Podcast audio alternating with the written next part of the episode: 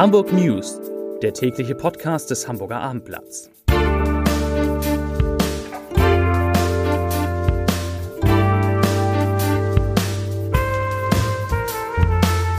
Herzlich willkommen in einer neuen Podcast-Woche. Mein Name ist Lars Heider und heute geht es unter anderem um Künstler, die die Hamburger auffordern, doch endlich wieder ins Theater und zu Konzerten zu gehen. Weitere Themen. Der Corona-Ausbruch in der Heinrich-Herz-Schule beschäftigt uns nochmal. Natürlich sprechen wir über das große Tennis, das Alexander Zverev gespielt hat. Und es gibt die Antwort auf die Frage, warum der HSV heute Abend wieder vor 10.000 Zuschauern Fußball spielen darf. Das gleich. Zunächst aber die fünf meistgelesenen Themen und Texte auf abendblatt.de. Auf Platz 5. Corona-Rat der Deutschen Bahn. Fahren Sie nicht am Freitag. Unbedingt lesen. Unbedingt lesen. Auf Platz 4. Reeperbahn Festival Clubatmosphäre trotz Corona-Regeln. Auf Platz 3. Entwarnung nach Polizeieinsatz an Stadtteilschule in Harburg. Auf Platz 2, das ist die neue Masche der Fahrradmafia in Hamburg. Und auf Platz 1, Hamburg, größter Corona-Ausbruch an einer deutschen Schule. Das waren die Top 5. 6 zu 2, 6 zu 4, 4 zu 6, 3 zu 6, 6 zu 7. Nein, das sind nicht die Lottozahlen. Das ist das Ergebnis des Finals bei den US Open. Der Hamburger Alexander Zverev hat dort seinen ersten Grand Slam Erfolg ganz knapp verpasst gegen seinen sehr, sehr guten Freund Dominik Thiem. Ganz rührend, wie die beiden miteinander da umgegangen sind. Und Zverev sagte nach dem unglaublich knappen Spiel, ich hatte meine Nerven die ganze Zeit im Griff. Nur leider am Ende nicht. Was soll ich machen? Zitat Ende. Ich hätte einen Vorschlag, was Alexander Zverev machen könnte. Er könnte nach diesem wunderbaren Finale der beiden den Dominik Team nehmen und vom 19. September an in Hamburg am Roten Baum spielen. Dort, dort würde er dann auch wieder vor, von 2300 Zuschauern angefeuert werden können, denn die dürfen beim Tennis am Roten Baum zugucken. Wo ich gerade bei Zuschauern bin, der HSV darf heute Abend in der ersten Runde des DFB-Pokals vor rund 10.000 Fans spielen. Das wird ein Gänsehautmoment sein. Allerdings nicht in Hamburg, sondern in Dresden. Und das hat natürlich damit zu tun, dass in Sachsen das Corona-Geschehen deutlich moderater im Moment ist als in Hamburg. In Sachsen kommt man aktuell auf 3,0 Neuinfektionen je 100.000 Einwohner in den vergangenen sieben Tagen. Das ist die sogenannte Sieben-Tage-Inzidenz. In Hamburg liegt dieser Wert, nachdem heute 21 Fälle gemeldet wurden, bei 17,9, also fast sechsmal so hoch. Das ist nach wie vor einer der Spitzenwerte hinter Bayern, glaube ich. Zu diesem Spitzenwert beigetragen hat auch die Heinrich-Herz-Schule in Winterhude. Ich habe vergangene Woche schon mal drüber gesprochen. Dort haben sich ja mehrere Schüler infiziert. Aktuell sind es 36 Schülerinnen und Schüler und Schulbeschäftigte. Äh, und tatsächlich ist auch nachgewiesen worden, dass es wohl zum ersten Mal in einer Hamburger Schule eine Infektionskette in einer Klasse gegeben hat. Zumindest deutet vieles darauf hin. Ganz genaue Ergebnisse gibt es allerdings noch nicht, weil jetzt eine Achtung aufwendige genetische Sequenzierung vorgenommen werden soll. Und diese wird etwas länger dauern und danach kann man genau sehen, ob es tatsächlich eine Infektionskette in der Heinrich-Herz-Schule gegeben hat. Bis dahin gilt an der Schule eine strenge Maskenpflicht, übrigens auch während des Unterrichts. Sie, ihr wollt noch mehr Corona sehr gern. Da gibt es auch, auch mal mahnende Stimmen in die andere Richtung von Walter Plassmann. Das ist der Vorstandsvorsitzende der Kassenärztlichen Vereinigung in Hamburg. Und der, der fordert mehr Gelassenheit im Umgang mit der Pandemie wirklich wahr. Er hat einen Gastbeitrag für das Hamburger Abendblatt geschrieben und darin kritisiert er, dass die Diskussion über Corona von Medizinern bestimmt werde, in deren Berufsalltag, ich zitiere das nur, das wirklich wahre Leben nicht vorkommt. Das Zitat geht weiter. Das kennen aber die Ärztinnen und Ärzte, die in ihren Praxen und im Arztruf Hamburg alltäglich mit dem Menschen in seiner Ganzheitlichkeit konfrontiert sind. Und diesen Ärzten ist schon im April aufgefallen, dass es eine Diskrepanz gibt zwischen der politisch-medialen Aufgeregtheit und dem, was sie erleben. Zitat Ende. Es sei bezeichnend, so Plasma weiter, dass insbesondere diese Ärzte in der Corona-Debatte zur Mäßigung aufriefen. Und, ja, das finde ich nicht falsch, der Plasman kritisiert auch die Äußerungen von einem Politiker, den man eigentlich in diesen Tagen nicht kritisieren darf, nämlich von Markus Söder.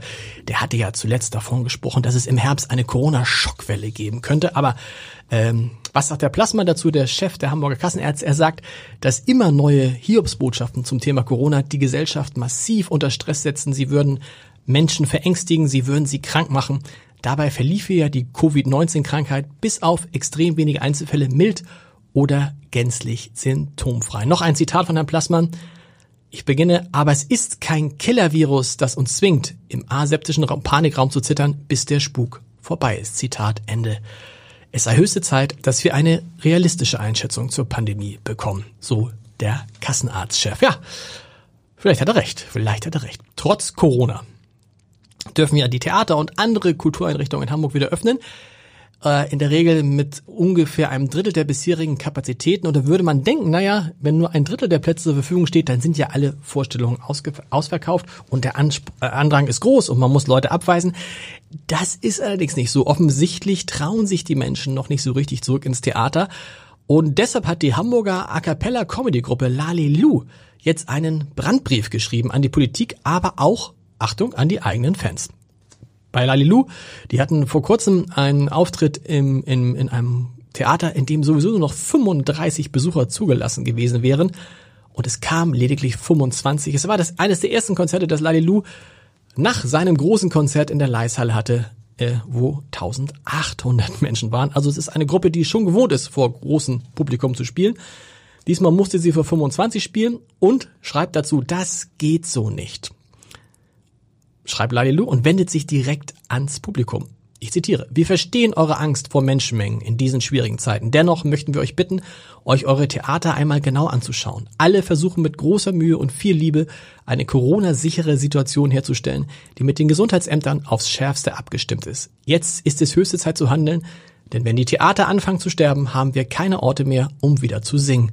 Auch nach Corona. Zitat Ende.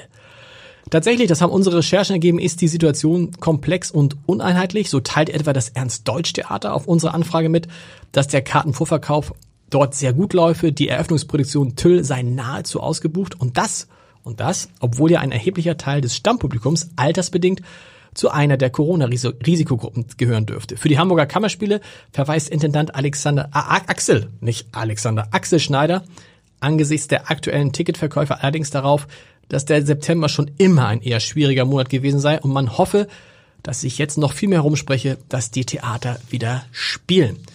Ähm, und was sagt Uli Waller vom St. Pauli Theater? Der sagt sowas ähnliches wie die Kollegen von Lalilu. Er sagt, wenn Kultur und Theater überleben sollen, dann muss das Publikum uns helfen. Es muss neugierig sein und kommen. Ja.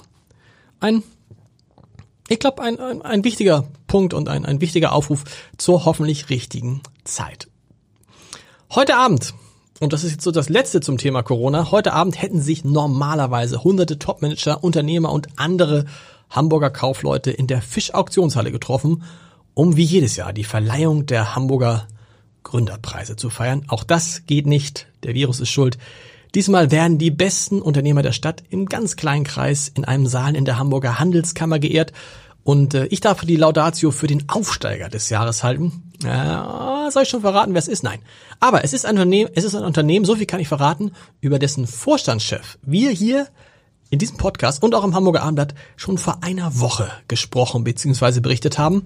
Allerdings in einer ganz anderen Funktion. So, jetzt äh, wissen alle Bescheid. Und jetzt kommt noch der Leserbrief des Tages. Es geht um die Bauarbeiten an der U U5 unter denen vielleicht auch Planten und Blumen und der alte botanische Garten etwas zu leiden haben werden. Vielleicht, und das äh, bedauert Karin Schramm sehr, sie schreibt, mein Herz füllt sich mit großer Trauer, wenn ich lese, dass sowohl Planten und Blumen als auch der alte botanische Garten mit größter Wahrscheinlichkeit unter dem Bau der Haltestelle am Stephansplatz leiden werden. Ist es nicht von allergrößter Wichtigkeit, die dort stehenden alten Bäume und Pflanzen zu erhalten? Eine andere Frage, die sich mir stellt, ist, muss die U5 unbedingt in die Innenstadt und zum Hauptbahnhof geführt werden? Dort treffen sich doch schon alle anderen U- und S-Bahnen und es wäre leicht, von dort in eine andere U- oder S-Bahn umzusteigen, die die Fahrgäste zur U5 bringt. Ich denke, es wäre sinnvoller, wenn die U-Bahn direkt vom Nordosten zum Nordwesten führe. Das heißt Bramfeld, Z Bramfeld City, City, Bramfeld City Nord Arenen, ne, also von Bramfeld über die City Nord zu den Arenen dann würde man sich auch den Ausbau des Stephanplatzes sparen. Schreibt Karin Schramm, das war der Lesebrief des Tages und das war der erste Podcast in dieser Woche. Morgen hören wir uns wieder dann mit einem sensationellen Podcast-Tipp. So wie kann ich schon mal sagen, für alle, die Gewürze lieben, morgen unbedingt in diesen Podcast reinhören. Ich freue mich drauf. Bis dann. Tschüss.